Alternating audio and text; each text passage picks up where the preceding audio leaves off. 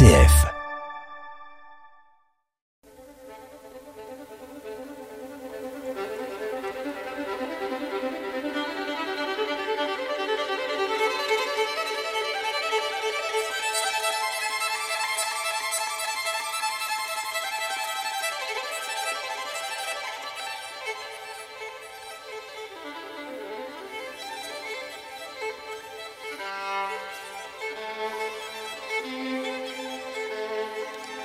Nous allons poursuivre notre promenade dans le département de l'Allier à la découverte de ces petites églises romanes du Bourbonnais. Après nous avoir fait visiter l'église de Saint-Menou dans une précédente émission, Christiane Keller va nous conduire aujourd'hui à Autry-Issard, Saint-Pierre de Châtelois et Meillet. Alors en route, si vous le voulez bien, à l'écoute du message inscrit dans la pierre de ces églises romanes du XIIe siècle.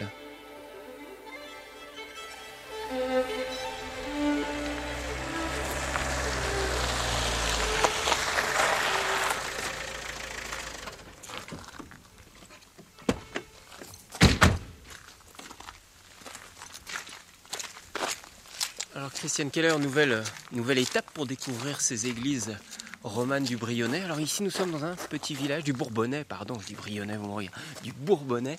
Alors ici nous sommes à... Nous sommes à Autry-Issard, devant l'église. Petite église sans prétention, mais un petit bijou euh, également à visiter. Euh, déjà sa belle flèche euh, pointue euh, sur fond octogonal perce là le feuillage, le bocage. Et si je vous emmène ici, c'est pour voir juste un petit clin d'œil sur le tympan. Là, vous avez également la mandorle, mais elle est vide. Vide? Elle est vide. Elle a toujours été vide? De mémoire, de. de... Parce qu'on voit, on voit absolument aucune trace d'un Christ qui aurait été martelé. ou Non, il n'y a soit. aucune archive qui puisse nous dire, en fait, euh, Mandorle, le- montrer le dessin. Presque, presque, on dirait un œuf en fait. hein. Voilà. Oui. On dirait un œuf. Oui, tout à fait. Avec ces deux anges de part et d'autre qui, euh, qui portent, qui entourent cette mandorle. Et alors, ces curieux petits. euh, Qu'est-ce? Est-ce des encensoirs? Est-ce. euh, en fait, on, on ne sait pas. Moi, j'ai interprété des cela petites- des petites lampes à huile. Dans Je- six niches autour, oui, trois de chaque autour. côté. Et euh, je comparais ça un petit peu. D'un côté, vous avez des. Regardez, elles sont l'une en forme de poire et de l'autre côté, elles sont rondes, beaucoup Mhm. moins plus aplaties. Et peut-être pourrait-on penser, euh, puisque c'était toujours euh, d'un symbolisme assez. euh, eschatologique, hein, voir là aussi ces fameuses lampes à huile des vierges sages et des vierges folles, les unes qui sont pleines, des autres qui sont vides. Est-ce ça? Est-ce autre chose? Parce que, bon, on ne peut pas interpréter. Je, n'ai pas de clé pour entrer dans cette interprétation-là. Et par contre, la mandorle, vous, vous qui vous intéressez depuis de nombreuses années à, à la symbolique romane, quelle est la symbolique de la mandorle? Oula, alors là aussi, elle est passionnante parce que la mandorle mm, a toute sa connotation avec l'amande. L'amande qui elle-même est le germe, hein, c'est de là que naît la vie. L'ovale Ah, géniteur de la femme, dirait Paul Baudiquet. Peut-être. et, il le dit très bien alors. Et euh, dans la tradition celtique, vous saviez qu'on appelle cela la vulve du monde. C'est là l'origine. hein. L'alpha, l'oméga, avec la transposition après dans la signification chrétienne. L'amandorle, l'amande, oui. euh, et aujourd'hui encore, c'est toujours lié à la femme, à l'origine de la vie, au sexe féminin, et c'est toute cette symbolique euh, de la vie, tout comme l'amandier est celui lié à, la lumière, à l'arbre de l'éternel, hein, tel que euh, la Bible nous l'explique. L'œuf du monde. On parle dans d'autres traditions, on parle aussi de l'œuf. Et ici, effectivement, euh, elle n'est pas du tout pointue, Mhm. elle, est, elle a la forme de l'œuf et elle est remarquable. Présenté par ces deux anges, sculptés, on le sait à peu près, vers quelle époque? 12e siècle Oui, c'est ça, toujours. dans les 12e, oui.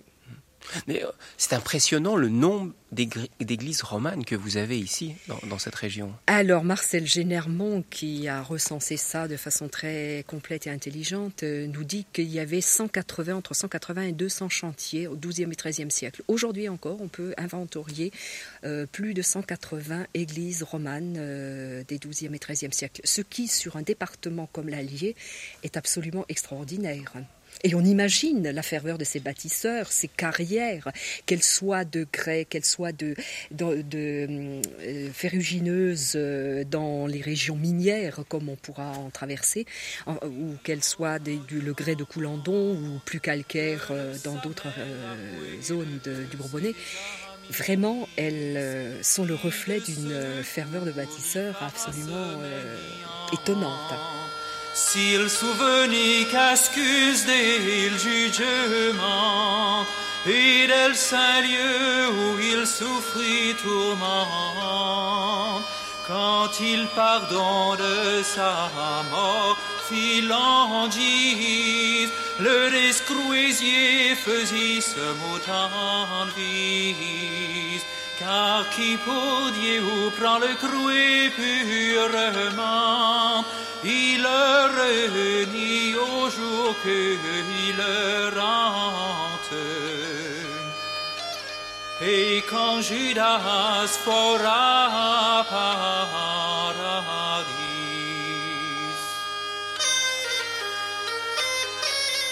En partant plus à l'ouest, toujours dans le département de l'Allier, nous allons passer dans la commune d'Hérisson. On peut y admirer les ruines du château et l'église Notre-Dame, une église du 19e siècle, entièrement rénovée et dont le mobilier liturgique, très contemporain, a été réalisé par le père Jean-Marie Chupin. Un bel anneau d'or symbolisant l'alliance est suspendu au-dessus de l'autel. Mais l'église que nous allons visiter maintenant se trouve un peu à l'extérieur d'Hérisson, dans le hameau de Châtelois. Il s'agit de l'église romane Saint-Pierre de Châtelois, ancien petit prieuré bénédictin. Depuis 1955, Monsieur et Madame Cacheux ont consacré beaucoup de temps et d'énergie à restaurer le bâtiment prieurral de l'église, célèbre pour ses peintures. Sur un superbe belvédère à l'extérieur de l'église, Madame Cacheux nous évoque l'histoire de ce lieu. Je voudrais souligner que vous vous trouvez ici sur un sol historique parce que nous avons les traces d'une occupation celte avec certains objets très significatifs qui ont été trouvés. Ensuite, de l'époque gallo-romaine, il y a des voies larges de 6 mètres qui ont été dégagées et à cette époque-là, il existait un temple païen à la place de l'actuelle église romane. Euh, ce temple romain a été suivi par une petite église au IVe siècle où Saint Principin, le saint du lieu, est venu mourir. Ensuite, euh, il y a eu une église carolingienne dont nous avons dans le mur même du clocher des pierres de remploi dont l'une représente une déesse de la fécondité et l'autre une double image qui représente la lune et le soleil. Tout ça s'est passé avant la construction de l'église romane, qui, elle, date du XIIe siècle. On peut dire que nous avons vraiment la chance d'avoir un temps magnifique et une vue magnifique. Les, anciens savaient bien choisir leur endroit. Ce lieu est vraiment superbe. Vous avez la chance d'y habiter, dans l'ancien prieuré, qui est juste à côté de l'église. Et si vous le voulez bien, nous allons visiter l'église en, votre compagnie. Et vous allez nous faire découvrir certains éléments très intéressants de, cette église romane de, de Châtelois. L'ancien, le premier prieuré, donc le prieuré primitif, a été construit au XIe siècle et dépendait de Saint-Cyran-en-Brenne de l'Indre. Et là, il y avait une abbaye royale qui essaimait et qui avait dit plusieurs petits prieurés des environs, dont celui que j'ai le plaisir d'habiter, qui n'est plus lui-même parce qu'il avait brûlé, il a été reconstruit au XVIe. Donc nous allons nous rendre à l'église.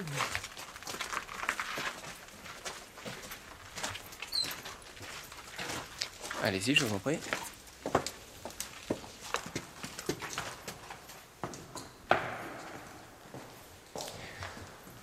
Alors nous voici à, l'intérieur de, cette église Saint-Pierre de, Châtelois. Ce qui attire l'attention en entrant, c'est bien sûr l'abside qui est là, une belle abside romane, mais c'est ce, mur très, très particulier au fond de l'église. En effet, il s'agit là des restes de la chapelle carolingienne qui a existé avant la construction de l'église romane. Euh, ce mur représente l'appareillage typique en grosses pierres d'une part, avec un remplissage de petites pierres et d'autres bandes de grosses pierres qui constituent donc un témoignage de l'époque carolingienne. Madame Cacheux, parmi les, nombreuses peintures de, cette église Saint-Pierre de, Châtelois, il y a une, fresque du, XIVe siècle qui est très intéressante. J'aimerais que vous nous en parliez. C'est celle de, Saint Principin. Effectivement, cette peinture se lit de droite à gauche. La première image est celle du roi Agrippinus, roi païen, qui euh, était fâché de voir ses enfants, tous ses fils le quitter pour se faire baptiser par l'évêque de Tours. Donc il ordonne à ses soldats de le retrouver mort ou vif. Et effectivement, l'un d'eux, Principinus, a été retrouvé dans un pré qu'on voit du haut de ma terrasse, où il a été décapité. Donc ça se passait tout près d'ici. Tout à fait. On voit, on raconte encore toujours cette histoire. D'ailleurs, à l'endroit où il a été décapité, une source a jailli, et c'est une source miraculeuse pour toutes les maladies des yeux.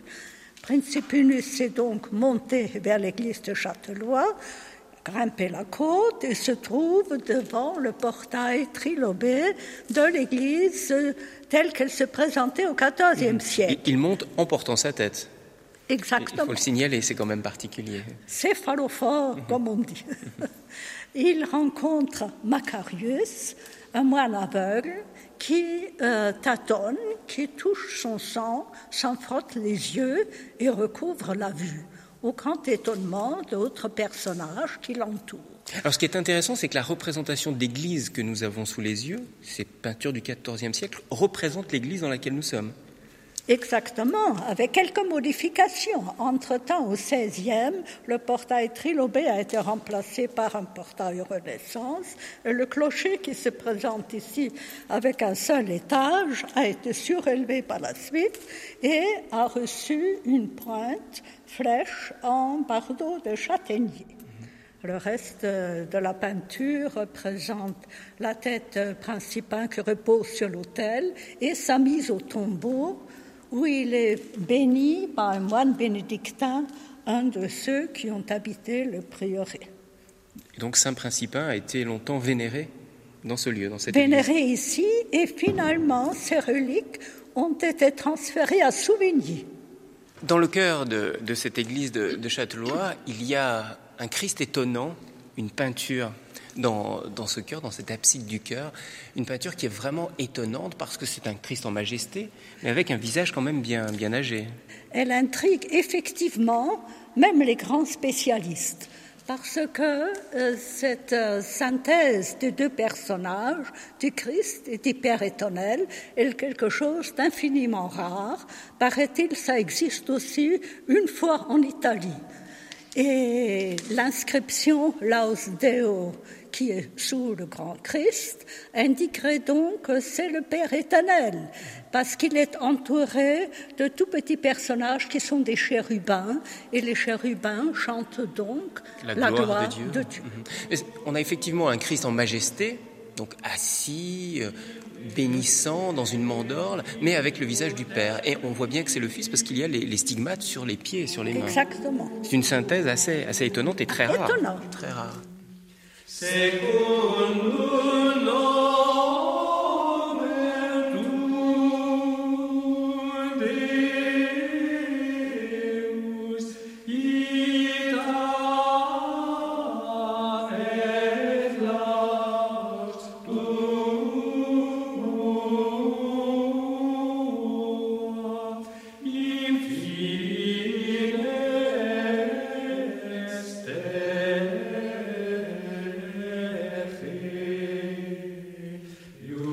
Madame Cacheux, cette église que nous visitons aujourd'hui, qui est bien restaurée, était dans un piteux état quand vous êtes arrivé ici en 1955. Nous-mêmes, nous avons acheté la maison à côté, donc il n'était plus qu'une ferme ruinée en 55, commencé les travaux, et puis j'ai organisé dans cette maison des fêtes enfantines des fêtes avec mes propres enfants, les enfants des environs, avec des scénettes, on a créé toutes sortes de choses, même créé un ballet. Enfin bref, au bout de 5-6 ans, euh, j'avais jusqu'à 80 personnes dans cette maison et j'ai dit on ne peut pas pousser le mur du prieuré, on va aller dans l'église et inventer autre chose. On va essayer de donner des concerts pour sa restauration.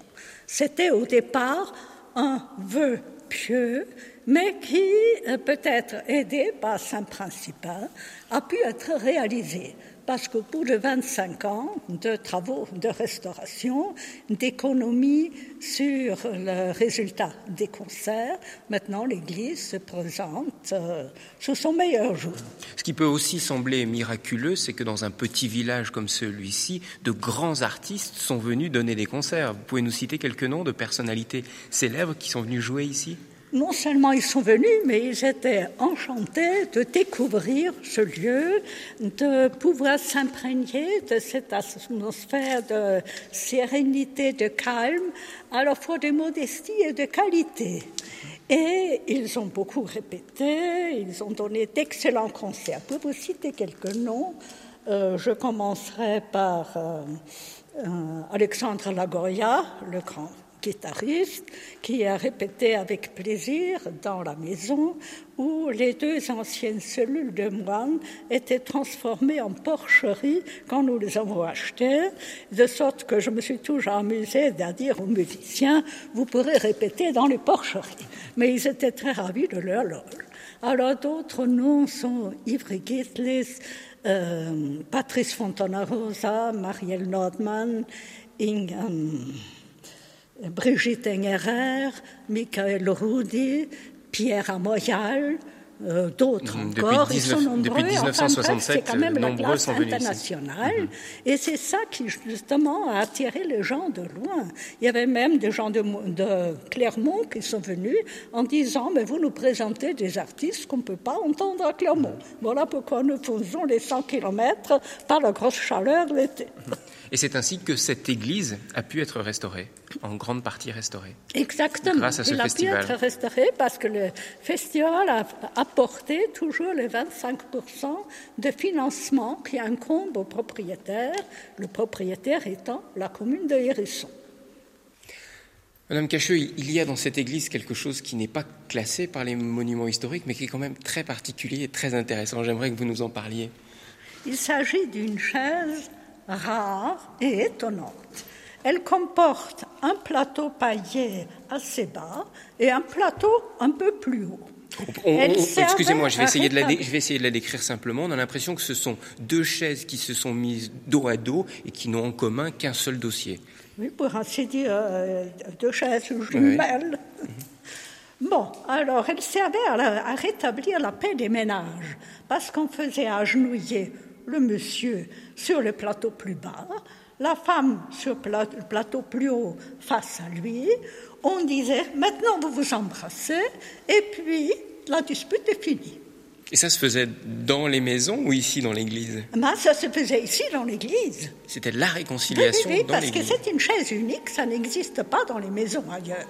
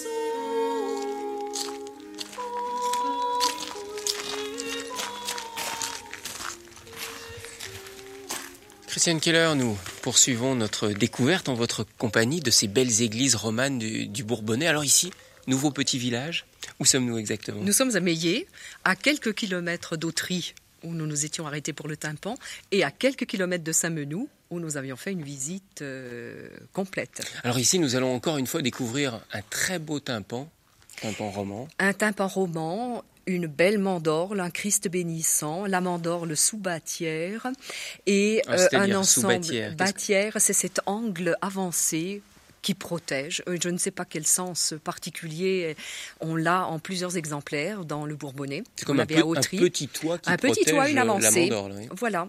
Le Christ bénissant, toujours dans ce même geste des deux doigts levés. Et autour de lui, près de la mandorle, donc deux anges et toute une succession. Bon, on, dit des apôtres, euh, est-ce vraiment les apôtres puisqu'ils ne sont pas à 12 Ils sont à 10, mais non. Et tout près de là, vous avez le fameux âne musicien, mais non seulement l'âne, mais on pourrait dire les animaux musiciens, puisqu'il y a l'âne qui joue de la lyre et le lion qui joue de la vielle. Alors c'est la grande célébrité de cette église romane. De cette petite église romane qui est ma foi bien conservée et euh, qui nous montre ces sculptures. Euh, elles ne sont de loin pas aussi élaborées que celles qu'on peut voir à Vézelay ou ailleurs, ou même à Saint-Menou, mais elles ont ce charme euh, des petites églises euh, rurales. Et ici, on peut dire qu'elle a quand même une réputation qui passe nos frontières, puisque des groupes d'Allemands viennent la voir, et non seulement.